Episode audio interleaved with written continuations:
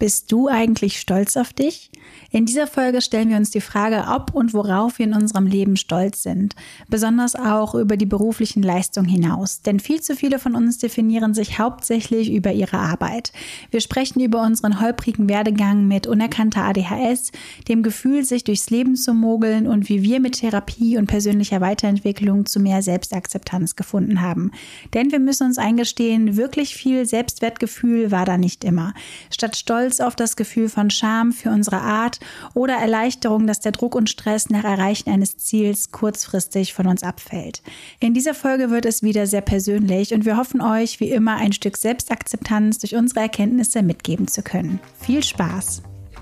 Herzlich willkommen zu Ping Pong, dem Podcast für ADHS im Erwachsenenalter. Ich bin Rebecca. Und ich bin Jess. Wir teilen hier unsere persönlichen Erfahrungen und Schwierigkeiten mit ADHS. Dieser Podcast dient der Aufklärung über psychische Gesundheit und soll Tabus brechen. Er soll Mut machen und richtet sich an alle, die selbst ADHS oder den Verdacht haben, sowie an Menschen, die Betroffene besser verstehen möchten. Er ersetzt aber nicht den ärztlichen Rat oder eine Diagnostik. Das können wir als betroffene Person natürlich nicht bieten. Wir freuen uns immer über Feedback. Alle Links und Infos findest du in den Show Notes. Vor kurzem habe ich eine WhatsApp-Nachricht von Rebecca bekommen und die hat mich irgendwie sehr berührt. Und zwar hat sie mir geschrieben, du bist wirklich stark, auch wenn du das vermutlich nicht immer so siehst, fühlst. Danke für das Teilen mit dieser Sache. Grenzen ziehen habe ich erst durch dich gelernt und du bist dieser Person nichts schuldig, aber das weißt du, gib auf dich acht. Und irgendwie hat das was in mir ausgelöst und ich habe mir danach mal so ein paar Gedanken darüber gemacht, so fühle ich mich als Person eigentlich stark und irgendwie kam ich dann auf das Thema Stolz. Fühle ich mich ja stolz, also empfinde ich Stolz gegenüber den Dingen, die ich in meinem Leben schon geschafft habe oder kann zumindest sagen, hey, das habe ich mal gut gemacht so und habe darüber dann mal so ein Reel gemacht, weil ich persönlich habe da so meine Probleme mit und ich glaube, ähm, das wird ganz spannend, darüber mal mit dir zu reden, äh, Rebecca. Wie würdest du denn äh, Stolz erstmal so definieren? Mm, ich habe mich da ja auch ein bisschen dann nochmal eingelesen. Ähm, weil ja. Stolz finde ich auch schwer einzuordnen. Also ist das, also ich glaube, es muss so ein gesundes Maß an Stolz haben, weil zu viel Stolz kann ja auch arrogant wirken. Aber ich würde schon sagen, es ist halt das Gefühl einer großen Zufriedenheit, entweder mit sich selber oder halt, wie in unserem Fall, halt ich mit dir. Mhm. Ähm, ja, und ähm, ich habe auch den Begriff Hochachtung, dass ich ja einfach sage, du bist eine starke Person, darauf kannst du halt stolz sein. Ähm, weil ich dich ja auch mittlerweile gut einschätzen kann, würde ich zwar behaupten, und ja. mir gedacht habe, das sieht die Jess sicherlich nicht so und deswegen wollte ich das einfach mal mit dir so teilen, ja. Mm. äh, weil ich das meistens in dem Moment dann auch nicht so kann. Also das ist oft, dass ich einfach irgendwo rumsitze und dann auf einmal denke ich an dich und dann denke ich mir, das möchte ich ihr jetzt einfach schreiben. So random. So, ja, also in dem Moment bin ich manchmal, stehe ich auf dem Schlauch, aber dann so im Nachhinein, ja, und vielleicht ist es natürlich auch leichter in Textform als jetzt irgendwie so. Äh, genau, das ist ja eh unser Kommunikationsmedium. Mhm. Ja, aber ich würde einfach sagen, so große Zufriedenheit mit sich selbst. Also jetzt unabhängig, worum es einfach erstmal geht. Mhm. Und wie verstehst du? Also bist du, kannst du damit, bist du damit d'accord? Ähm, ja, also für mich persönlich ist Stolz meistens so an gewisse Ereignisse geknüpft, auf die man zurückblickt und wo man sich mit gutem Gewissen auf die Schulter klopfen kann. So ein bisschen, das habe ich gut gemacht. Mhm. Ich habe da viel Mühe reingesteckt und ich ähm, bin zufrieden mit dem Ergebnis und das ist das. Da kann ich positiv drauf zurückblicken und schäme mich auch nicht zu sagen, hey, das habe ich gemacht. So, das ist das, was ich so damit empfinde. Ähm, mhm ich, ich meine, es gibt auch noch dieses, dieses stolze Brust, so dieses stolze Auftreten. Das würde ich jetzt immer so ein bisschen ausklammern, weil das ist jetzt nicht das, was mhm. ich persönlich da so draus sehe. Ähm, ich bin auch keine Person, die nach außen hin so prahlend ist, glaube ich, mit Dingen. Das finde ich auch, nee. das muss halt auch nicht sein. Aber was ich halt schön finde, wenn man an einen Punkt kommt, dass man auf die Dinge, die man in seinem Leben geschafft hat, zurückschaut und sagen kann, hey, das habe ich gut gemacht. So. Und das mhm. bedeutet ja nicht, dass man nicht auch weiterhin im Leben Ziele hat und Dinge erreichen möchte, aber dass man nicht von einer Sache zur nächsten hetzt. Da können wir gleich noch mal ein bisschen drauf zurückkommen, ähm, was stattdessen bei mir stolz da ist, äh, sondern dass man auch wirklich mal kurz innehält und sagt so, hey, das habe ich gut gemacht. Zum Beispiel weiß ich nicht, nach der Schule zu sagen so, hey, ich habe gelernt, ich habe mir Mühe gegeben, das war das Beste, was ich tun konnte und das war in Ordnung. Oder nach einem Abschluss mhm. von einer Ausbildung, nach einem Studium oder whatever, dass man zufrieden ist mit der eigenen Leistung und das vielleicht nicht nur auf Glück schiebt oder auf die Umstände schiebt, sondern einfach sagen kann, ich habe was dafür getan, ich habe mir Mühe gegeben und darauf kann ich stolz sein. So.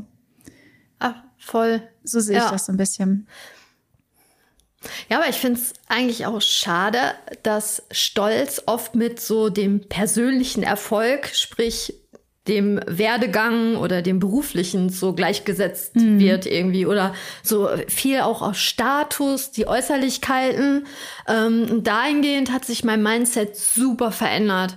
Also ich bin halt in einer Bubble als Teenager aufgewachsen, da war ja halt wirklich so dieses schreckliche schön und erfolgreich so. Mhm. Ähm, darauf kann man stolz sein. Ähm, beruflich bin ich auch in einer Blase aufgewachsen, wo ähm, die Familie überwiegend selbstständig war. Also da war Arbeit halt ständig Thema. Man sagt ja nicht ohne Grund, ne? selbst und ständig. Mhm. Ähm, auch viel so Statuskram, ne? zwei Autos. Der eine, das eine war ein Sportwagen, das andere war halt ähm, gut hochpreisiger Geländewagen irgendwie. Also so, ich glaube, deswegen bin ich so so richtig trotzig gewesen als Teenagerin, so Anti-Kapitalismus-mäßig und habe mir irgendwie vor, äh, vor eBay Kleinanzeigen damals ein so richtig äh, ja, ranziges Fahrrad geholt und meine Eltern nur, da kannst du auch nicht mit rumfahren und so. Also das denken ich wollte da einfach so. Äh, ja, ja, genau. Echt? Und irgendwie das, äh, ja, okay. tatsächlich. ähm, und habe das so angesprüht und mit Sternen natürlich beklebt und so ein Kram. Ähm, ja, in meiner äh, Emo-Phase. Ähm, auf jeden Fall äh, fand ich das gar nicht so stolz. Also meine Eltern haben halt ne, viel geschafft und so, aber mir war das fast schon unangenehm mhm. irgendwie, dass das so nach außen präsentiert wurde. Und ähm, dadurch habe ich, glaube ich, auch bevor ich auch mit Therapie angefangen habe und allem, weil ich ja beruflich auch schon vielleicht was geschafft habe, so mit meinem Laden, ich auch immer nur sage, ja, ich bin halt irgendwie Rebecca und ich tätowiere so ein bisschen. Also ich mhm mein Selbstwert war dahingehend echt mikroskopisch klein. Aber da merke ich so langsam, dass äh, Therapie äh, ja, die Arbeit lohnt sich irgendwie. Also, es ist jetzt schon wieder Arbeit, ne? Aber dass, dass die Energie, die ich halt wirklich jetzt, äh, ich mache das ja jetzt auch schon knapp zweieinhalb Jahre, also dass sich mein Mindset total verändert hat, mhm. weil ich auch zu streng war oder das nicht sehen wollte. Ähm, ja, Selbstwert ist immer so ein Thema bei mir. Ja, das kann ich voll nachvollziehen. Ja. Ja, ich meine, vor allem dieses nach außen hin, diese Ausstrahlung, was du gerade gesagt hast. Also ich bin halt anders groß geworden, da hat sowas nicht viel Rolle gespielt. Ähm, das war irgendwie alles, was, was gemacht wurde, war irgendwie praktikabel und wie man halt durch den Tag kam. So, da war wenig Zeit, wenig Platz dafür, darüber sich nachzudenken, wie das nach außen wirkt, weil ähm, ja, so. Da war eher meistens dieses Gefühl, oh mein Gott, wie kann man irgendwie diesem ganzen sozialen Stress aus dem Weg gehen?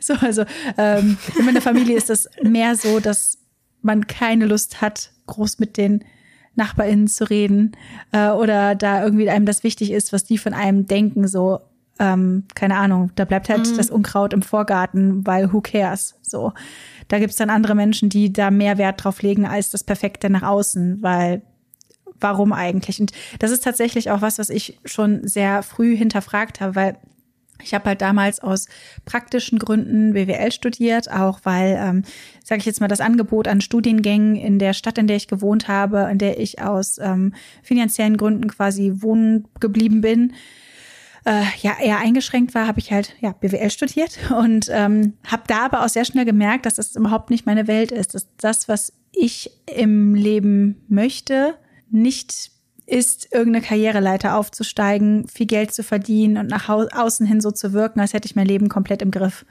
So, das war, mhm. ich habe das halt recht schnell gemerkt, so, aber ich war da auch so, dass ich dachte, okay, du ziehst es jetzt durch, dann hast du halt einen Abschluss und ähm, ich habe halt einen Schwerpunkt im Marketing gemacht und dachte mir, ja, da kannst du ja vieles mitmachen, so. Und mache ich jetzt auch auf eine Art, aber es war halt nicht geplant, äh, weil ich dann ja in die Selbstständigkeit gerutscht bin. Aber da habe ich halt einfach gemerkt, okay, Menschen sind da halt irgendwie unterschiedlich und dieses nach außen hin so und so wirken war mir halt irgendwie nie so wichtig, so, mm. so zu wirken, als hätte man Geld, als würde man viel Einfluss haben, viel Macht haben. Das sind Dinge, die ich bis heute nicht wirklich verstehe, warum die, warum viele Menschen genau das in ihrem Leben wollen, also wirklich in so eine Machtposition zu kommen. Aber jetzt äh, drifte ich ein bisschen ab vom Thema, aber ja, es ist auf jeden Fall nie so ein Ding gewesen. Ich glaube, dieses Gefühl von Stolz kam deswegen vielleicht bei mir auch eher weniger auf, weil, ja, jetzt habe ich den Faden verloren. Das ist authentisch. Jetzt habe ich komplett den Faden verloren. Ich wusste, ich weiß überhaupt nicht, was ich Name ist Programm hier. ich wusste überhaupt nicht, was ich sagen soll. Aber eigentlich können wir erstmal darüber sprechen, bevor ich darüber rede, warum ich nicht stolz bin, ob äh, wir überhaupt Stolz empfinden für das, was wir haben äh, und machen. Ich weiß nicht, wie du das empfindest. Hast du in gewissen Bereichen das Gefühl, stolz zu sein? Du erwähntest ja eben, dass du Therapie gemacht hast. Hat sich da was geändert? Ähm, äh, total. Also äh, ich habe ja damals mit Therapie begonnen, als ich dann in das zweite Arbeitsverbot durch die Pandemie geraten bin. Also ich, ich bin Tätowiererin, also sprich äh, körpernahe Dienstleistung. Und da waren mir im wahrsten Sinne die Hände gebunden. Und für mich ist ja eine Welt zusammengebrochen. Aber nicht jetzt nur so aus finanzieller äh, Sicht, sondern wirklich so, was mache ich jetzt? Meine Routine ist weg. Das, worüber ich mich total nach außen hin auch definiere, mein Beruf. Ähm, ich darf nicht arbeiten. Was, was, was, was mache ich denn jetzt hier? Also ich war total, äh, ja, neben mir. Ähm, und darum habe ich mir ja Unterstützung gesucht. Aber dann ist mir halt wirklich durch Therapie aufgefallen, klar, es ist meine Leidenschaft. Ich liebe dieses, das, das große Ganze, äh, ob es jetzt wirklich das Handwerk ist, die Ästhetik dahinter, die Kunstform, also auch die Zusammenarbeit mit den KundInnen. Und darauf bin ich auch, darauf bin ich wirklich stolz, dass ich jetzt nach zehn Jahren Berufstätigkeit auch sagen kann, ich arbeite mit so tollen Persönlichkeiten zusammen, weil ich natürlich als Praktikantin angefangen habe und da waren die wenigsten Menschen mhm. sehr nett zu mir. Ähm, darum halte ich jetzt auch so daran fest an dem Konzept, weil mir einfach mein Auftreten und so, wie ich den Laden aufziehe, das bestätigt, was mein Chef und mein Ausbilder mir damals abgesprochen hat. Und darauf bin ich, glaube ich, am stolzesten, dass ich mich durch solche Aussagen nicht verunsichern lasse. Also er hat nämlich zum Beispiel am Anfang gesagt, ich wäre zu nett ich brauchte, ich müsste mehr Respekt ausstrahlen, sonst würden die Leute mir auf der Nase mhm. rumtanzen. Ja, teilweise als Praktikantin schon, aber ich würde eher sagen, dass es der Umgang war, wie mit mir da umgegangen wurde als Praktikantin, also wie er mit mir geredet hat. Natürlich auch mein Auftreten, aber nicht die Tatsache, wie, wie ich gearbeitet habe, sondern ich, der einfach der Status, dieses ja, diese Hierarchie dahinter, ne? Das kennen wahrscheinlich viele leider von uns. Wenn man eine Praktikantin oder ein Praktikant ist, wirst du einfach anders behandelt, dann kommst du auf einmal in diesen Azubi-Status. Aber wenn du jetzt irgendwo neu anfängst und bist fertig ausgelernt, wirst du natürlich auch wieder anders behandelt. Ähm, ja, und darauf bin ich eigentlich sehr stolz, dass ich einfach so jetzt rückblickend, auch wenn es ein Kraftakt war, einfach das so durchgezogen habe. Auch als ich gesagt habe, ich suche mir Unterstützung, habe ich halt teilweise auch so, ja, Rebecca, mach dich doch jetzt nicht so verrückt und na, das ist jetzt einfach den Umständen geschuldet. Du, du brauchst doch jetzt nicht direkt Therapie anfangen. Ähm, doch, das war die beste Entscheidung meines Lebens. Also, dass ich echt da so bissig bin, in mhm. Anführungsstrichen. Ich glaube, darauf bin ich am stolzesten mittlerweile, weil Klar, ich hoffe, ich kann das Handwerk ein Leben lang ausüben, aber irgendwann kommt natürlich auch die Alterung. ähm, muss ich dann ja mal gucken, wie der Rücken da so mitmacht. Aber ich finde es eigentlich schön, dass sich mein Mindset dahingehend so verändert hat, dass ich stolzer bin auf das, was in mir drin ist, als meine mhm. Optik zum Beispiel. Weil das ist vergänglich. Oder der Beruf. Wer weiß, ob wir alle die Berufe, die wir gerade ausüben, in 20 mhm. Jahren noch machen. So, und wenn sich Menschen nur über den Beruf definieren, und meine Mutter kam dann zum Beispiel in die Rente oder halt ein paar andere Leute so aus, aus deren Umfeld, die waren dann so, ja, was mache ich denn jetzt? ja, du bist doch mehr als dein Beruf. Mhm. So. Da, äh, das finde ich eigentlich, also das ist so das Wichtigste, was ich in Therapie seit zweieinhalb Jahren wirklich äh, sehr auf die Brust immer wieder gedrückt bekomme von meinem Therapeuten aktuell, weil er einfach weiß, dass da mein äh, meine Schwäche ist, so also mein Defizit, dass ich einfach immer sage, ja, ich bin mhm. doch nur Rebecca. So, ich habe mich da irgendwie durchgemogelt. Teils schon, aber mittlerweile muss ich da auch drüber schmunzeln, weil ich, ja, Not macht erfinderisch. Also, dass ich echt Prüfungen oder Abgaben echt unter sehr ungesunden, aber auch interessant kreativen Umständen irgendwie gemeistert mhm. habe. Mit einer unerkannten ADHS. Und ich glaube, ein Schlüsselmoment war, also ich habe ja nochmal meinen Therapieplatz ähm, gewechselt nach anderthalb Jahren und bin jetzt beim Therapeuten weil zu Beginn wollte ich halt erstmal bei einer Frau mich äh, anvertrauen. Darauf bin ich jetzt auch stolz. Das war so, so ein Level-Up-Modus. Und ähm, er hat mich da dann kennengelernt und irgendwann ist er aufgestanden und hat geklatscht und hat gesagt, Chapeau, dass sie mit einer unerkannten ADHS selbstständig sind und dass zwei Immobilien meistern und eine äh, Katze haben und ähm, Social Media und E-Mails und das und das und sich jetzt hier um den Therapieplatz äh, gekümmert haben und mit dem Arbeitsverbot und Farbverbot und es ist, ist mein Leben war ja nee. nicht langweilig so. Äh, da stand er auf und hat geklatscht und ist gefühlt mhm. zwei Meter groß, dieser Mann.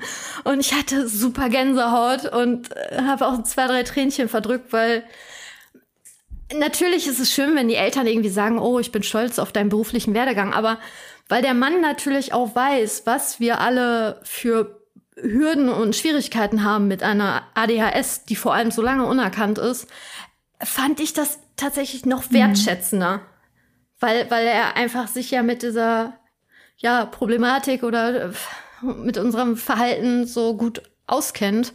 Und das tat echt mega gut. Ja, das glaube ich. Voll schön. Ja. Ja, bei der Therapie ist halt bei mir leider so gewesen, dass meine ADHS halt während fast allen Therapien, die ich in den letzten Jahren gemacht habe, halt immer noch unerkannt gewesen ist. Ich habe ja falsche Diagnosen bekommen am Anfang. Ich meine, bei ADHS ist es ja leider auch so, dass sich im Laufe des Lebens, vor allem wenn die ADHS halt nicht erkannt ist, gerne mal andere Erkrankungen, äh, andere psychische Erkrankungen da draufsetzen, sowas wie Angststörungen oder Depressionen und so, die dann dazukommen. Mhm. Das war halt im Endeffekt so das, was dann erstmal vordergründig äh, behandelt wurde und die ADHS ist halt unerkannt geblieben bis zu meinem letzten Therapeuten, mit dem hatte ich aber glaube ich auch nur so acht oder zehn Sitzungen, ich weiß es gerade gar nicht mehr genau.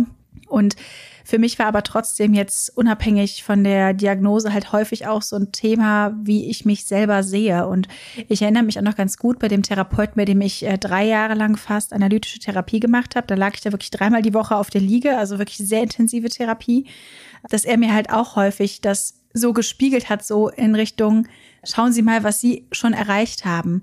Und sie sehen das gar nicht, weil wir haben dann zum Beispiel über mein Studium gesprochen und ich habe das halt gut abgeschlossen. Also die Note am Ende war wirklich, war wirklich okay. So. Und ich habe ja gesagt, mhm. so, ja, das war in Ordnung.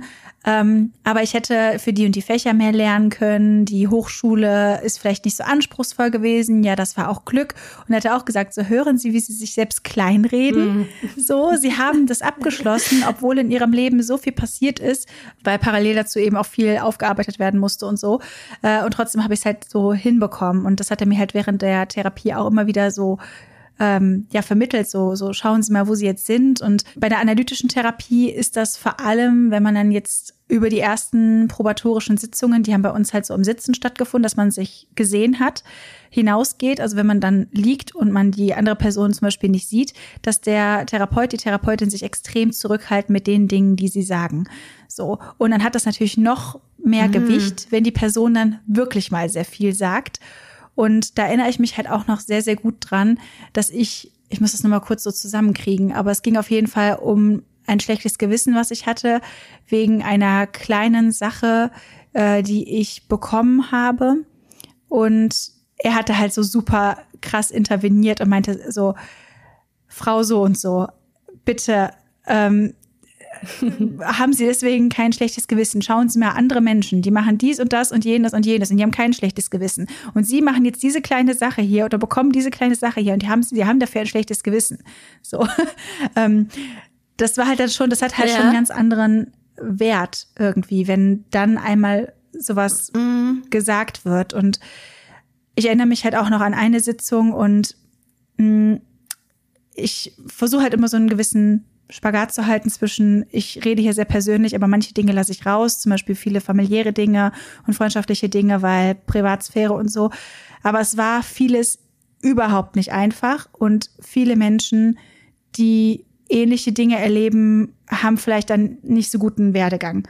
Und das hat er halt für mich auch nochmal so betont, meinte so, sie können stolz sein, dass sie wirklich die Kurve gekriegt haben, dass sie nicht ja, ich möchte jetzt andere Menschen halt nicht abwerten, die diesen, diesen Leidensweg haben, aber mhm.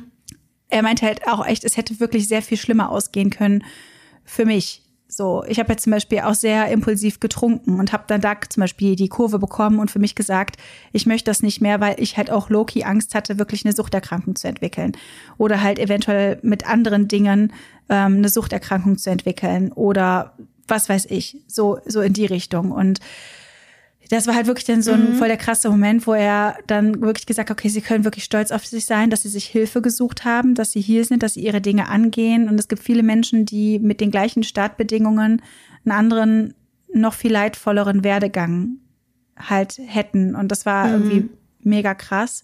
Und darauf bin ich auch mittlerweile so ein bisschen so ein bisschen stolz, dass ich das halt irgendwie gemacht habe, dass ich vieles aufgearbeitet habe, was eventuell ähm, ja von Generationen vor mir auch hätte aufarbeitet werden können. Aber ich habe sowieso das Gefühl, unsere Generation ist mhm. die, die alles, was so im Vorfeld passiert ist, so ein bisschen aufarbeitet, weil einfach viel mehr über mentale Gesundheit geredet wird. Ja, voll.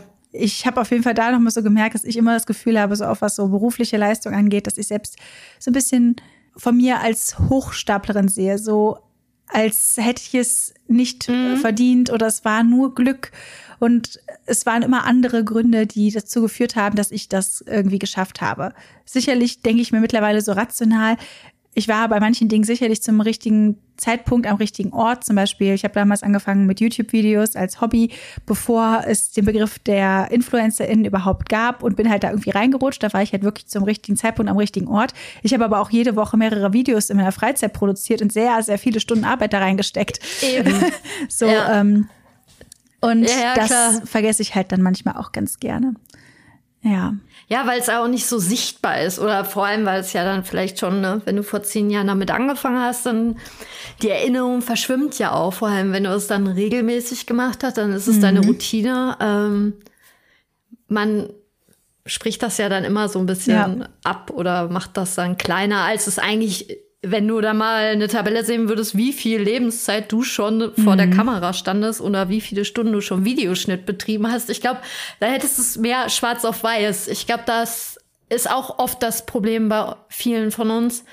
Ähm, und halt auch mit diesem, ja, ich habe doch eigentlich dieses Studium und so gar nicht so verdient, weil ich habe mich da mhm. irgendwie durchgemogelt ja, vielleicht haben wir da alle vielleicht ein bisschen kreativere oder halt die Not macht erfinderisch, aber im Endeffekt ist es ja nur wichtig, was wir erreicht haben. Wie, ob es jetzt so gesund war, ne, und da, dass wir wissen, vielleicht mit gewissen Strategien oder vielleicht auch mit dem Medikament wäre das alles viel einfacher, äh, ne, zum Endresultat gekommen, aber rückblickend ist es ja eigentlich nur wichtig, so das Ziel, so, und darauf kann man ja stolz sein.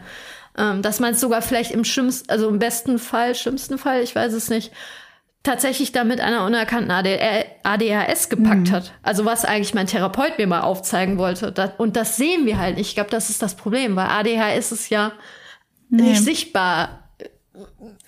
Meistens nee. so, ne? Außer man ist jetzt wirklich ein bisschen aufgedreht. Aber ich meine, das äh, an sich ist es ja einfach wirklich ja, und darum, wir können es nicht greifen und darum gaslighten wir uns selber oder machen mhm. uns wieder klein weil wir einfach von klein auf immer dieses Gefühl gekriegt haben, okay, deine Wahrnehmung ist irgendwie eh nicht richtig oder valide, deine Gefühle. Ja, ich hatte auch vor der Diagnose immer so das Gefühl, ähm, ich habe das Leben so wahrgenommen, als wenn alle Fahrrad fahren, so ein bisschen. Aha. Und bei mir drückt aber jemand random immer auf die Bremse und ich frage mich, warum kann ich oh, no. nicht so schnell fahren wie die anderen? So habe ich das irgendwie wahrgenommen, ohne meine ADHS-Diagnose. So fühlt sich das für mich an. Jemand drückt die ganze Zeit auf meine Bremse und ich frage mich, warum muss ich so schwer radeln, während alle anderen das einfacher haben irgendwie. ja, genau. Vollgas geben, so, ja. Aber super spannend, aber weil eigentlich sieht man ja nicht, ob die anderen nicht vielleicht ja, genauso voll. fühlen ja. oder so. Ähm, aber, äh, aber irgendwie kann ich das voll unterschreiben, dass ich auch das Gefühl habe, hä, irgendwie, wie, wieso kommt ihr in der Klausur besser zurecht und ich äh, reg mich auf, weil irgendwie jeder in seinem Federmäppchen mhm. rumwühlt. Ähm, stört euch das nicht und guckt dann so links und rechts und die sind schon bei mhm. Aufgabe zwei und ich habe gerade erst den Zettel irgendwie in der Hand und habe meinen Namen ja. oben hingeschrieben. Ähm, ja, fühle ich voll. Ja, ist halt auch so ein so mega wichtiges Learning einfach gewesen, dass irgendwie jeder anders funktioniert, weil früher denkt man halt irgendwie vielleicht auch, ja, jeder ist irgendwie gleich im, im Kopf so und jeder, jeder sieht mhm. Dinge ähnlich und irgendwann mit der Zeit merkst du natürlich, nein, das ist nicht so. Es gibt Unterschiede, manche sind krasser, manche sind weniger krass, aber jeder Mensch hat eine eigene Wahrnehmung. Und ähm, ja. Mhm. Ja, spannend, ne? Das war da, aber ich glaube, das ist, also zumindest als Kind ging ich einfach davon aus, weil man möchte ja auch erstmal als Kind irgendwie, äh, das ist ja auch so ein Gemeinschaftsgefühl, äh, man möchte ja dazugehören, äh, man möchte genauso sein wie alle anderen mhm. Menschen. Ähm, ich glaube, das ist ja auch einfach erstmal äh, der normale äh, Denkansatz, den man da verfolgt. Aber das Feedback irgendwie äh, oder die Selbstwahrnehmung irgendwie bestätigt dann das ja dann doch nicht. Und ich glaube, dadurch hat sich entsprechend unser Selbstwert nicht gerade äh, extrem aufgebaut. Nee, ähm, leider nicht. Aber, aber voll schade, weil, wie gesagt, du hast beruflich und auch deine, deine Persönlichkeitsentwicklung und alles, du hast ja viel geschafft und geleistet und wie viel Zeit du da rein investiert hast. Also, und dich auch mit deinen Problemen und Dämonen und Endgegnern auseinandersetzt. Also das, dafür haben ja viele keine Kraft irgendwie. Nee. Ja, ich glaube, das Problem ist einfach, dass ich mich da auch immer noch zu sehr mit anderen Menschen vergleiche, die, weiß ich nicht, 9 to 5 arbeiten und das ist halt für mich super krass. Also dieses äh, Gefühl, andere Leute mhm. gehen halt wirklich jeden Tag irgendwo fest zu einer Arbeitsstelle, verrichten ihre Arbeit. So, das habe ich halt nicht. Es gibt halt Wochen, da habe ich ultra viel zu tun und es gibt halt Wochen, da pimmel ich im Prinzip den ganzen Tag rum äh, und mache dann halt mal je nachdem das, woran, mhm. worauf mich meine, meine Ideen bringen. Dann mache ich hier mal ein Reel, dann äh, mache ich da mal ein Video und so. Und ich glaube, mittlerweile sind es halt auch über 600, 700 Videos, die ich halt auf äh, YouTube veröffentlicht habe, was halt schon echt eine ganze Menge ist, wenn man so denkt. Äh, ähm, ja, voll. Und mhm. ich glaube, was halt da auch nochmal schwierig ist, wenn du etwas machst als Hobby komplett so, weil du einfach so dich voll für das Thema interessierst, so auch so Kamera, Videoschnitt und sowas, diese ganzen Dinge machen mir halt auch voll viel Spaß. Wenn du dann damit Geld verdienst, dann fühlt sich das halt nicht an wie Arbeit und dann hast du mhm. vielleicht noch mehr das Gefühl, das zählt nicht. So, das ist nichts Richtiges, das ist nur mhm. irgendwie ein Hobby, aber ich kann halt mein Leben seit mehreren Jahren damit finanzieren. So, und das reicht aus und irgendwie ist es total das widerspricht sich irgendwie total. Und ähm, da arbeite ich ja auch immer noch dran, mir aktiv zu sagen, ja, nur weil dieses Modell 9 to 5 halt so weit etabliert ist, heißt es ja nicht, dass jede Person das machen muss. Aber es ist immer noch so tief in meinem Kopf drin, ähm, ist nicht so einfach. Aber als ich bei dem guten Herrn, wo ich jetzt aktuell noch bin, mit der Therapie gestartet habe, ähm, saß ich auch ziemlich gefrustet da und habe dann auch gesagt, ja, wieso kann ich nicht morgens zeichnen? Wieso kriege ich es nicht hin zu sagen, okay, um 7 Uhr setze ich mich vernünftig in Anführungsstrichen am PC und mache meine Buchführung? Oder irgendwie, warum ist meine Work-Life-Balance nicht so, wie sie in Social Media einem vorgelebt wird, dass ich morgens Yoga mache und noch einen Smoothie trinke? Ich möchte das jetzt nicht, dass ich ähm, betone das gerade so ein bisschen äh, herablassend, aber ähm, das wird einem ja immer so, so vorgelegt und vorgezeigt, dass das so der vernünftige, gesunde Weg ist. Und ich schaffe das einfach nicht. So, ähm, ich habe mich da auch immer viel zu klein gemacht. Ähm, statt einfach stolz zu sein, hey, ich habe mir ein berufliches Modell erschaffen, was einfach viel besser zu meiner Art und zu meiner Lebensweise passt, äh, habe ich das eigentlich wieder verurteilt und kleingeredet ähm, oder mich darüber sogar geärgert. Ähm, aber im Grunde hatte er dann recht, dass er sagt, ja, Frau Berdewig, aber im Grunde haben Sie doch jetzt für sich ein Konzept erschaffen, wo Sie das einfach so machen können. Weil du meintest ja auch gerade ähm, mit diesem regulären Arbeitstag, ich weiß nicht, beginnt der so um 7 Uhr bis 16 Uhr? Ist das richtig? Boah, ich kann ich glaub, nicht 9, rechnen. 9 to 5, also so von 9 bis 5. So. Meistens. Oft. Ah, ja. Ja, ja, meistens oft. Guck, müsste ich erstmal googeln, wann, wann sind die regulären Arbeitszeiten? Ja, so 9 to 5, das sagt man halt im Endeffekt so 9 ja. to 5 halt letztlich, ja. Ja. Aber ich sehe mich da einfach nicht und ich krieg das einfach nicht hin. Und aber das ist okay. Also, ähm, und vielleicht bin ich darauf so ein bisschen stolz, dass ich merke, dass halt sich mein Mindset, was ziemlich bissig oder verbissen war, äh, entsprechend einfach, ja, ich mhm. werde lieber. Ich versuche mir auch immer vor Augen zu führen, wenn ich, also ich verbringe ja 24-7 ja. Zeit mit mir. Mhm. Zwangsläufig so. Ähm, und ja, man kann ja nicht immer, also würde ich meine Freundin so behandeln immer, also so streng sein und sagen, hey, das hast du wieder nicht geschafft und äh, dies und jenes und ähm, oder auch mit Sport. Aktuell mache ich dreimal die Woche Kraftsport, aber ich weiß ganz genau, dass es auch mal eine Woche geben wird, da schaffe ich das vielleicht mhm. gar nicht. Oder es wird Phasen geben, da schaffe ich das vielleicht drei Wochen nicht. Würde ich meine Freundin deswegen jetzt so, oh, ja, siehste, bist nicht am Ball geblieben, habe ich mir doch von dir gedacht oder irgendwie so. Nee. Nee, also man möchte ja eigentlich äh, die andere Person Mut oder Motivation, hey, das haben wir alle mal solche Phasen. Also das ist sowieso, wir sind, glaube ich, echt gut darin, Klugscheißer mhm. zu sein und anderen Tipps zu geben, aber selber, ich weiß auch nicht, warum ich das so gut kann. Also, dass ich immer allen, oh nee, mach, mach das lieber so und so, aber selber mache ich es selber nicht. Also, also gut gemeinte Tipps meinst du? Total bescheuert quasi. eigentlich. Ja, ja, ja, voll. Ja. Aber zum Beispiel mit anderen bin ich halt auch so viel, viel lieber und nachsichtiger. Mit mir selbst bin ich halt immer so streng. Also ich würde halt, wie du gerade schon gesagt hast, einer anderen Person, die jetzt mal eine Woche irgendwie äh, ihren Sport pausiert, den sie halt irgendwie vorhat mit irgendwelchen Zielen, da würde ich halt nie sagen, so, was, was, was ist das da, was machst du da, irgendwie du hast versagt oder sowas. Mm weil das nicht der Fall ist so und weil ich halt eher die Person motivieren möchte und dann sagen möchte, hey, gönn dir die Pause Ruhe, regenerier dich, äh, tu dir was Gutes, so, aber mit mir selber würde ich halt so super hart reden. Äh, das ist halt total mm. paradox eigentlich und äh, es ist so schade, dass wir teilweise mit uns so reden, wie wir mit unseren Freundinnen niemals reden würden. So, warum? Mm. Ich verstehe, vor allem jetzt auch im Kontext mit dem Sport. Du machst ja auch derzeit Kraftsport und wie lange du ja jetzt auch schon dran festhältst und da hast du ja auch einen Trainingsplan und ich äh, sehe ja, dass die Gewichte auch immer dicker werden. Also darauf kannst du ja super mhm. stolz sein.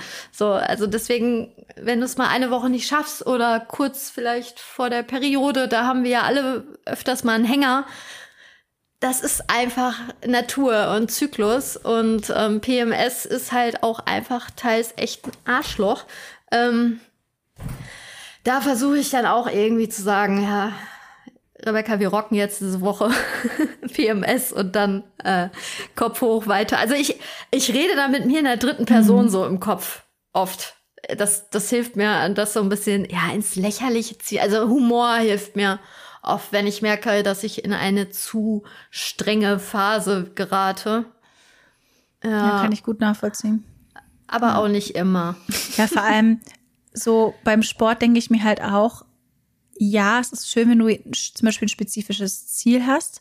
Wir können ja gerne darüber, da wurde auch schon nachgefragt, nochmal eine extra Folge machen, so Sport, Sportmotivation und sowas alles. Vielleicht auch nochmal ein bisschen, warum Sport auch bei Menschen mit ADHS vielleicht hilfreich sein kann.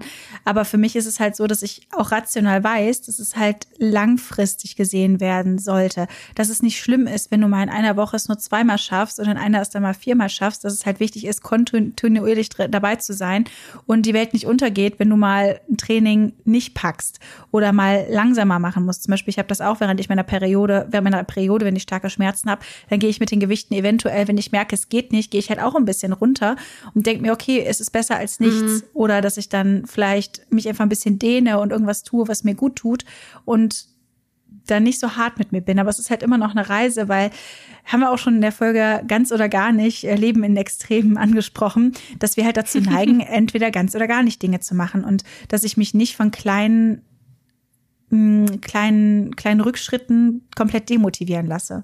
Weil da neige ich leider auch ein bisschen zu, mhm. muss ich sagen. Aber du hast recht. Ja, ja oder vielleicht Ja, oder hast du vielleicht auch Sorge, dass du dann aufgrund deines Versagens in Anführungsstrichen dann dazu neigst, ach, dann lass ich. Und dass du morgen nie wieder so, weil aus den Augen aus dem ja. Sinn, ich vergesse das halt so schnell, dass es mir jetzt gut tut. ja, leider war auf jeden Fall.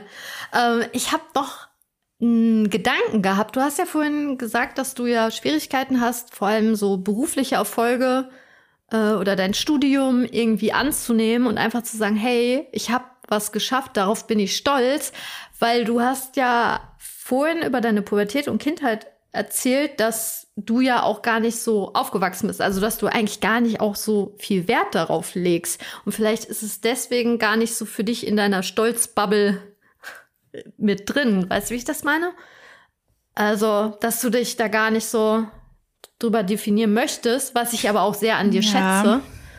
Ähm, ich bin mir nicht ganz sicher. Also ich kann mir vorstellen, dass ähm, das Gefühl vielleicht eher daher kommt, dass ich das so sehr gewohnt bin, mich zum Beispiel statt stolz auf etwas äh, zu sein, für irgendwelche Dinge zu schämen, dass es komplett das mm. komplett gegenteilige Gefühl ist, stolz auf etwas zu sein. Also das Hauptgefühl, was ich für total viele Dinge in meinem Leben habe, ist Scham. Wir haben ja auch schon mal in Scham und Schuldgefühle sehr intensiv darüber mm. gesprochen. Oh mein Gott, was habe ich schon wieder gesagt? Oh mein Gott, was habe ich schon wieder gemacht? Ich habe das schon wieder nicht geschafft. Ich habe das schon wieder nicht geschafft. Und das zieht sich halt durchs Leben und beeinflusst natürlich total mm. dein Selbstwertgefühl. Und dann plötzlich auf irgendwas stolz zu sein, das Gefühl ist halt so weit weg von Scham, so, ja, dass man da halt selten her, dass man da halt selten hinkommt. Mhm. Und das ist zum Beispiel, was ich habe. Also wenn andere Leute vielleicht irgendwie ein großes Ziel, einen großen Meilenstein in ihrem Leben erreichen, ähm, bestenfalls können sie dann sagen, so, hey, das habe ich gut gemacht, ich bin stolz auf mich. So, jetzt ohne abzuheben, aber halt zu sagen, hey, das war halt eine gute, gute Leistung von mir. Mhm. So, da ist ja nichts bei. Man darf stolz auf sich sein. Und ich habe stattdessen das Gefühl, oh mein Gott, es ist endlich vorbei, weil ich mich, um diese Sache zu erreichen, so heftig gestresst habe. So, ich denke, meine ADHS wird da auch viel mit zu tun haben, dass ich Dinge bis zum letzten Moment aufschiebe, dann ein extrem hohes Stresslevel brauche, um Dinge zu schaffen. Mhm. Und dann das dazu führt, dass wirklich, wenn das erreicht ist, einfach der Druck nur für einen Moment abfällt. Und dieses, oh, es ist endlich vorbei, ist einfach viel größer als ein potenzielles, yay, gut, was ich geschafft habe. Es ist halt immer nur so ein kurzer Moment von Erleichterung, den ich fühle, anstatt so ein Moment von gut gemacht. Mm. Das ist immer nur dieses, oh, endlich vorbei. Das Einzige, wo ich dann ähm, manchmal so dieses Gefühl von, da finde ich gut, was ich da geschafft habe, hab, ist, wenn ein Event viel weiter weg ist. So selbst wenn mm. es zum mm. Beispiel ein Video war, wo ich extrem viel Arbeit reingesteckt habe, zum Beispiel das ADHS-Video, Ach, ähm, zur ADHS-Diagnostik, ja. da habe ich Genau, da habe ich halt wirklich monatelang gefilmt, habe halt super viel in die Recherche reingesteckt und das hat mir total viel Spaß gemacht und ich habe da wirklich viel Arbeit reingesteckt. Und da kann ich auch heute noch sagen, das war ein gutes Video. Also da mhm. bin ich mhm. stolz darauf, dass ich dran geblieben bin. Äh, trotz zwischendurch einiger Motivationstiefs kann ich da sagen, das ist was, wo ich sagen kann, ja, das war gut. So, und auch manchmal, wenn ich Posts von mir lese, denke ich mir, ja, das waren schon intelligente Gedanken. Wäre schön, wenn ich die immer noch habe. Das habe ich geschrieben. wer halt, war das? Ja, immer erst, ja, wer war das? So, hey, die hat da schon was Gutes gesagt. Ach, das bin ich. Ja. Oh. so, ich weiß nicht, das ist total ein seltsames Gefühl, aber es ist bei mir halt immer nur in, ähm, in, in Abstand. So, mhm. Das kann ich nicht sagen, kurz nachdem irgendwas war das ist immer erst so viel weiter in der Zukunft, dass ich dann rückblickend sagen kann, okay, das war, war gut. Mhm. So. Ja, gut, aber das kann ich auch nachempfinden. Also es muss ja erstmal irgendwie verarbeitet werden und dann so rückblickend merkt man, hey, das war ja eigentlich ganz cool von mir. ähm, ja, aber was mir auch, glaube ich, hilft, also ich habe ja jetzt wirklich diesen Vergleich in zwei Therapieansätzen. Also es war beides eine Verhaltenstherapie, aber zwei sehr verschiedene Menschen, die mich äh, unterstützt haben. Ähm, sie war dann öfters so, ja, Frau Bertelweg, also sie hatte so, so, so, so was Weiches in ihrer Stimme, irgendwie, ja, sie sind doch ein liebensvoller Mensch und so. Und er ist dann halt mehr so, Frau Bertelweg, sie haben schon so viel Scheiße erlebt ich bin echt beeindruckt, wie sehr sie immer noch an ihren humanistischen Werten festhalten. Also er ist so ein bisschen mehr so, also das brauche ich irgendwie. Also er weiß, glaube ich, dass mhm. mir das gut tut. Ähm, ich brauche eher so Ansagen, aber ich bin ja auch vom Typ so. Ich glaube, das ist ja das Spannende an, an Therapie. Ich meine, als ich bei ihr gestartet habe, ging es mir auch emotional ähm, nicht so gut. Und ich glaube, darum war dann dieses weiche Sprechen viel besser für mich. Und jetzt mag ich das, wenn er mir einfach mal so Stopp. Ja, das, halt, stopp. Halt, stopp, genau. Äh, dass mir da echt mal einer so ein bisschen eine Ansage macht, dass meine Gedanken viel zu streng sind. Oder kann es sein, dass gerade ihre innere Kritikerin wieder reinkommt? Also er sagt immer, die kommt in den Raum oder so, keine Ahnung aber weil ich auch so in Bildern rede und das stelle ich mir halt vor, wie ich dann da so reinkomme und so mit strengem Zopf und dann so ja, und was machen wir jetzt mit der? Ja, wir werfen sie wieder raus. So, halt so, äh, halt so ein bisschen Cartoon-mäßig. Das, das hilft mir auch, ähm, wenn ich so Filme im Kopf habe. Äh, keine Ahnung, Kopfkino ist halt voll mein, mein Medium. aber, aber im Grunde hat er ja auch wieder recht, ne? Also das muss ich ihm ja leider lassen. Ähm, und ich glaube, das, das hilft. Und darum mag ich das ja auch, dir einfach zu sagen, ah, ich glaube, Jess sieht das gar nicht so, dass sie eine starke Persönlichkeit ist. Ich schreibe ihr das mal. Mhm. so, ähm, ja, also ich kann das auch gut anderen, die mir halt was bedeuten, so aussprechen. Da haben ja auch viele Schwierigkeiten. So einfach mal stolz. Das kann ich zum Beispiel viel besser. Ja. Das, aber das ist ja auch eine voll aber gute Eigenschaft. Nicht. Oh man, das, das kann ja. man lernen. Uh. Ja, ich weiß, ich bin halt voll die Cheerleaderin für andere Personen. Ja. ich sage so, aber guck mal, was du schon gemacht hast. Ich habe zum Beispiel auch eine Freundin ähm, und wir machen das halt eigentlich gegenseitig, dass wir uns halt zwischendurch einfach mal sagen, so, dass wir stolz auf uns sein können, weil wir uns so viel weiterentwickelt haben. Und gerade in diesem Bereich äh, persönliche Weiterentwicklung, der halt von vielen Menschen, glaube ich, als nicht so wichtig erachtet wird. Aber ich persönlich finde, das ist eigentlich wichtiger als alles andere, dass du halt mit dir irgendwie d'accord bist und im Reinen bist. Ähm, Gerade da finde ich das halt total schön zu sehen, wenn Menschen halt an sich arbeiten und halt glücklicher sind und zufriedener durchs Leben gehen und Dinge schaffen, die vor ein paar Jahren vielleicht noch gar nicht denkbar waren, weil sie so tief in irgendeinem Loch waren, so mental. Deswegen, man kann Menschen solche Dinge auf jeden Fall sagen. Und ich glaube, das ist immer ein schönes Gefühl, das zu hören, auch wenn man vielleicht das Kompliment noch nicht so ganz annehmen kann. Ja. Übungssache. Ja. Ja, ja aber ich finde es halt einfach echt wichtig, also wie du schon sagst, so halt mit der Persönlichkeitsentwicklung.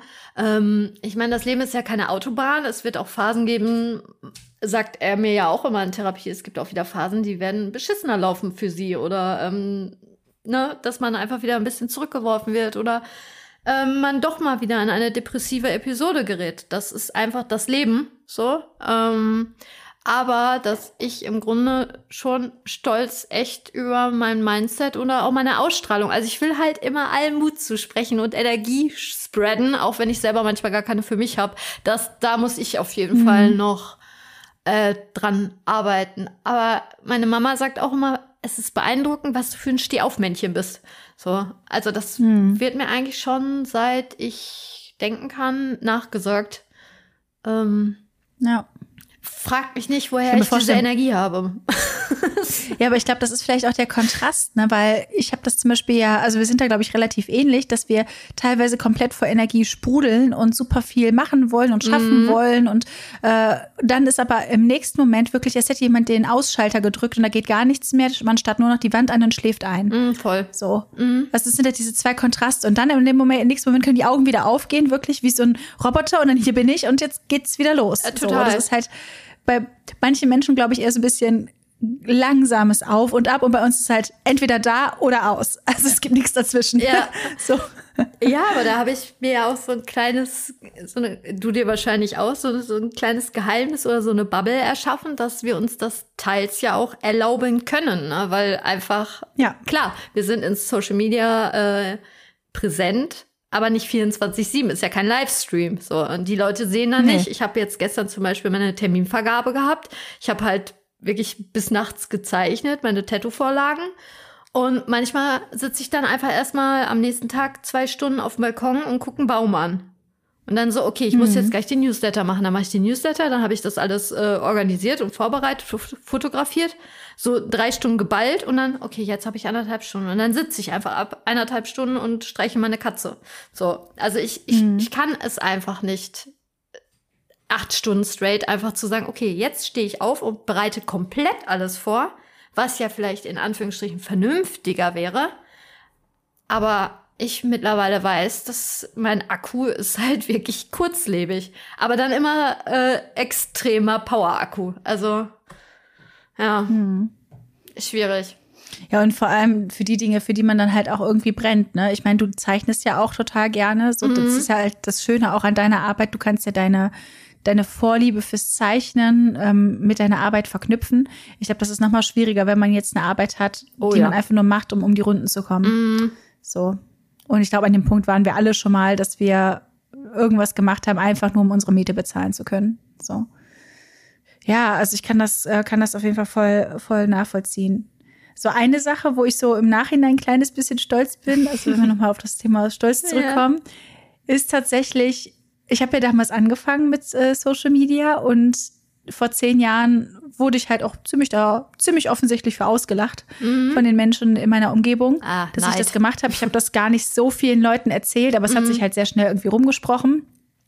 Ja, und äh, wenn man dann irgendwann mit der Zeit ein bisschen äh, bekannter wird, dann kommen die Leute halt aus ihren Löchern gekrochen und wollen irgendwas von einem, weil man ja Reichweite hat. Hey, kannst du nicht das mal erwähnen? Kannst du nicht das mal mit mhm. einbringen? Und, das und wow, jetzt ja. hast du so viele Abonnenten mhm. hier.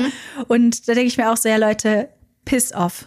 Voll. Bitte. Mhm. So, ihr habt mich damals ausgelacht, jetzt kommt nicht angekrochen. Ah. So, da bin, ich, da bin ich dann schon so ein bisschen stolz, dass ich mir denke, hey, hey, hey, ihr habt damals mich ausgelacht und jetzt habe ich aber was geschafft ja. und äh, das hättet ihr damals nicht gedacht. Ich auch nicht, aber so, äh, da spüre ich dann schon so ein bisschen Stolz, weil da merke ich, okay, das ist voll der Gegensatz. Okay, da ist mhm. was passiert von, ähm, ich fange ein Hobby an und werde mega krass belächelt, ausgelacht. Hinter meinem Rücken wurden sicherlich safe viele Dinge erzählt.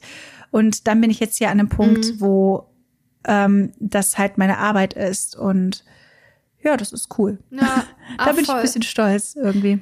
Ja, und ich, also ich jetzt als deine Freundin bin noch stolzer, wie, wie dein Mindset zu dem Thema ist. Also, dass du einfach sagst so, also stell mal vor, du hättest dich durch diese bösen, in Anführungsstrichen, Menschen jetzt verunsichern lassen und hättest das nicht weiter durchgezogen. Mhm. Also darauf, finde ich, kannst du noch stolzer sein. Nicht jetzt auf die Zahl deiner AbonnentInnen, sondern einfach wirklich, dass du, dass du dich dadurch nicht verunsichern lassen hast. Weil ich war ja auch in der Tattoo-Ausbildung mhm. und musste mir leider auch öfters mal aus sexistische Aussagen, so nach dem Motto, du kannst ja froh sein, überhaupt als Frau das Handwerk erlernen zu dürfen. Oder auch, ähm, mit deiner Art wirst du auf die Fresse fallen. Genau, das, das war auch mal einmal so ein Spruch von einer männlichen Person aus der Branche und ich dachte mir so, ha, wart mal ab. so, mhm. also das mag ich. Also das, das, klar, wenn du das jetzt sagen würdest als nahestehende Person, das ist was ganz anderes. Aber das finde ich halt mhm. wirklich schade, dass super viele Leute sich verunsichern lassen von Aussagen, über drei Ecken. Oder im schlimmsten Fall, du bist am Strand und fühlst dich vielleicht unsicher, oh, soll ich jetzt eine kurze Hose tragen und so. Ich meine, das Thema habe ich ja auch oft ähm, auf Social Media, dass viele Leute der Auffassung sind, oh, darf ich mir überhaupt eine Tätowierung erlauben, so wie ich aussehe, ob es jetzt ähm, mhm. zu blasse Haut, zu haarig, zu, zu viel, zu wenig, zu groß, zu klein. Ähm, da die Liste ist so lang und das finde ich so schade, dass Menschen sich dann. Voll.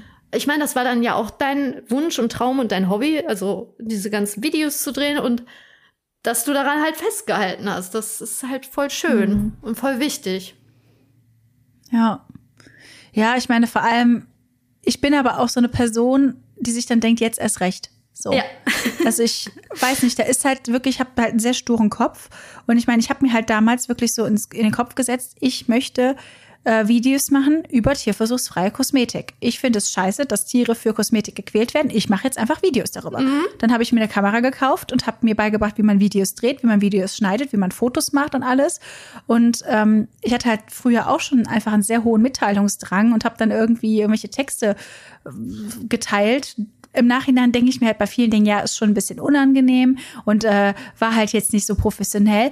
Aber es war das, was ich zu dem Zeitpunkt konnte und gemacht habe. Und das ist okay. Und Dinge dürfen sich auch weiterentwickeln. Mhm. Ähm, so, und eigentlich denke ich mir mittlerweile auch, dass die meisten Menschen, die dann über sowas lachen und andere Menschen ähm, dafür nicht ernst nehmen, die haben eher ein Problem bei sich. Mhm. So, vielleicht denken sie so low-key, okay, vielleicht denken sie sich, okay, es ist cringe, aber sind dann trotzdem so, dass sie das Gefühl haben, ja, die traut sich was, was ich mich nicht traue. So, ja, weißt voll. du? So. Ach, total. Ich glaube, das schwingt halt. Ja, genau. Ich glaube, das schwingen halt ganz viele verschiedene Gefühle mit. Aha. Und äh, wenn man halt über andere Menschen äh, lacht, vor allem Menschen, die einem nichts tun, mhm. dann sagt das mehr über einen selbst aus als über die Person. Ach. Und da ich sehr viel in meinem Leben schon auf, ausgelacht wurde, dachte ich mir da halt auch so, und jetzt erst recht. Ja. Also. Ja, der kleine Ich war immer Terrier. schon seltsam, dann lass mich seltsam sein. Ja. Ja. ja. Das Bissig, das kenne ich halt auch sehr, sehr gut. Ja. Aber das schätze ich ja auch sehr an dir. Also ich, ich mag auch ja. mittlerweile mein Biss. Also klar, es ist natürlich anstrengend, weil man schneller mal aneckt, aber im Grunde sind wir jetzt beruflich vielleicht mehr da, wo wir vielleicht nicht gewesen wären, wenn wir uns direkt da, oh je, die anderen denken schlecht über mich. Okay, dann lasse ich es lieber. Mhm. Ähm, auch mit meiner Optik und so. Also das muss natürlich, ich, ich weiß einfach, man kann nicht jeder Person auf diesem Planeten gefallen. Und da frage ich mich auch so, möchte man das? Äh, es gibt ja auch Menschen, die vielleicht nicht so coole Werte haben, wo ich nicht so mit relaten kann. Und im Grunde möchte ich ja mir halt gefallen und ähm, ja, diese Selbstbestimmung und der Biss. Aber da bin ich ja, ja. darauf am meisten eigentlich stolz. Das ist ja mein Mindset. Ja. Hm. Voll schön. Bist du stolz denn auf deine Puzzle? ja. also das ist tatsächlich was. Also äh, ich bin meistens, also wenn ich stolz auf irgendwas bin, dann auf Dinge, die andere überhaupt nicht nachvollziehen können. Wieso? Du hast es geschafft. Ja. Ach, du meinst, was ich jetzt geschafft habe? Ja, ich ja, bin nein, jetzt bei also meinem 3000er Puzzle. Ja, ja, genau. Und das, darauf kannst du doch stolz sein. Also, das sind ja auch die. Ja, da bin ich noch nicht fertig. Es ja, dauert noch. Okay, aber ich meine, wie viele Puzzle hast du mittlerweile in deinem Leben schon jetzt oder in den letzten Wochen gemeistert? 1, 2, ne? 3, 4, 5, 6, 7, 8, 9, 10, 11, 12, 13, 14, 15, 16, 17, 18, 19, 20. Ja, krass. Ich habe sie gezählt. 20 ja. ungefähr. Aber ähm, die Sache ist halt, ich bin halt, wenn ich stolz auf Dinge bin, dann auf Dinge, die andere als seltsam äh, empfinden. Aber es ist mir mittlerweile auch egal. Also ich liebe es zum Beispiel, äh, Listen zu machen. Ich liebe es, Dinge zu organisieren. Ich liebe es, Dinge zu planen. Ich liebe es, Dinge visuell schön anzuordnen. Ich habe zum Beispiel eine Liste über meine Puzzle, wo ich sie finde, wie sie bewert, wie ich sie bewerten würde, was ich mir wünsche. Und ich habe sowas für alle möglichen Bereiche in meinem Leben. Und darauf bin ich stolz, weil ich liebe das. Es macht mir Spaß. Und andere Leute können das nicht nachvollziehen. Und manchmal gehe ich so zu meinem Freund, guck mal, was ich hier schon wieder gebastelt habe. und da bin ich dann auch stolz drauf. und er denkt sich dann so, mm, okay. ich finde das super. Also ich weiß nicht, so Dinge ähm, zu organisieren und zu orten oder meinen Kleiderschrank durchzusortieren, so das sind dann kleine Dinge, auf die ich stolz sein kann. Mhm. Weil da finde ich, habe ich eine gute Arbeit gemacht. Ja, voll. Vielleicht bin ich doch stolz auf mich, als ich dachte. Ja, siehst du. Aber nicht für die typischen Sachen. Äh, ja. ja. Und bei dir? Äh, ja, gut, ich meine, was ist im Grunde auch wieder typisch? Ne? Das ist ja auch so, so, so ein Konstrukt der Gesellschaft irgendwie, ne? Du darfst äh, stolz sein auf deine Optik oder auf deine berufliche Leistung, aber wieso darfst du nicht stolz sein, dass du einfach mal äh, ja, Ordnung in deinem Kleiderschrank hingekriegt hast. Ja. ja wahrscheinlich, weil, weil, ja, weil. Und was für eine? Äh, ja, okay, wow. ähm, ich habe letztens so, so, so, so, so Boxen gefunden, um den Kühlschrank besser organisieren zu, kann, zu können, so Transparentboxen, um das Gemüse oh mein und, Gott. Und, und, und auch die Aufstrich. Also ich habe eine Box jetzt quasi für Frühstück. Kram. Schickling. Schickling, kann, kann ich später gerne machen. Ja, und dann ich so, auch zu meinem, meinem Freund so, guck mal. Äh, er so, ja. Ich so, ja, guck mal, da ist jetzt alles drin, was wir fürs Frühstück brauchen. Wir müssen nur diese Box rausnehmen. Ne? Und er so, okay, äh, ja, cool. War voll so, hä? Wieso freut die sich jetzt so? Aber das ist ja voll oft das Problem. Also, das macht mich bei ihm auch ein bisschen wütend, dass er einfach random die Sachen in den Kühlschrank stellt und dann manchmal zwei Humus so offen sind. Das ist, das ist nicht nachhaltig, das ist Chaos und äh, so ist alles in Zwei gleiche Bo auch noch. Bitte? Ja, Zwei ja, gleiche Humus. Voll, weil er halt das hm. verballert hat, dass der Humus hinter der, weiß ich nicht, hinter der, äh, hinter dem Sojadrink stand. Logisch, weil kein System ist. Ich liebe es halt irgendwie Systeme in Dinge reinzubringen. Vor allem visuell. Hm, also ich auch. Klar, in Apps macht das auch Spaß, aber ich mag das irgendwie, wenn man diese Schublade öffnet und dann ist das alles so schön geordnet. Ja, dann bin ich irgendwie stolz. Aber ich glaube, weil ich früher total unordentlich auf war und ich jetzt das, also ich würde jetzt einfach sagen, es ist noch nicht zwanghaft, aber es macht mich schon glücklich und selig und auch ein Stück weit stolz, dass ich das einfach so hinkrieg mittlerweile. Verstehe ich voll. Kann ich komplett so unterschreiben. Bei mir war früher auch mal ganz viel Chaos und da denke ich mir mittlerweile, ja, das, das schaffe ich schon. Das ist gut. Ja, das, darauf kann man, ja, und das, ich glaube, wir sollten aufhören, dass Stolz oder generell unsere Leistungen kein Wettbewerb sind. Also, dass man sagt, ja, auf deinem beruflichen Werdegang darfst du ungefähr 120 Prozent stolz sein, dass du deine Socken mhm. alle von der äh, Wäschespinne runtergenommen hast und es sogar geschafft hast, die in die Schublade zu werfen, ohne sie zu bündeln das ist halt nur 20 Prozent. Das finde ich halt eigentlich total mhm. schade. Und ich glaube, darum sind wir alle so streng, weil man kann ja nicht ständig 120 Prozent Stolzskala erreichen, weil wir machen nee. öfters unseren Haushalt als ein Studium. so.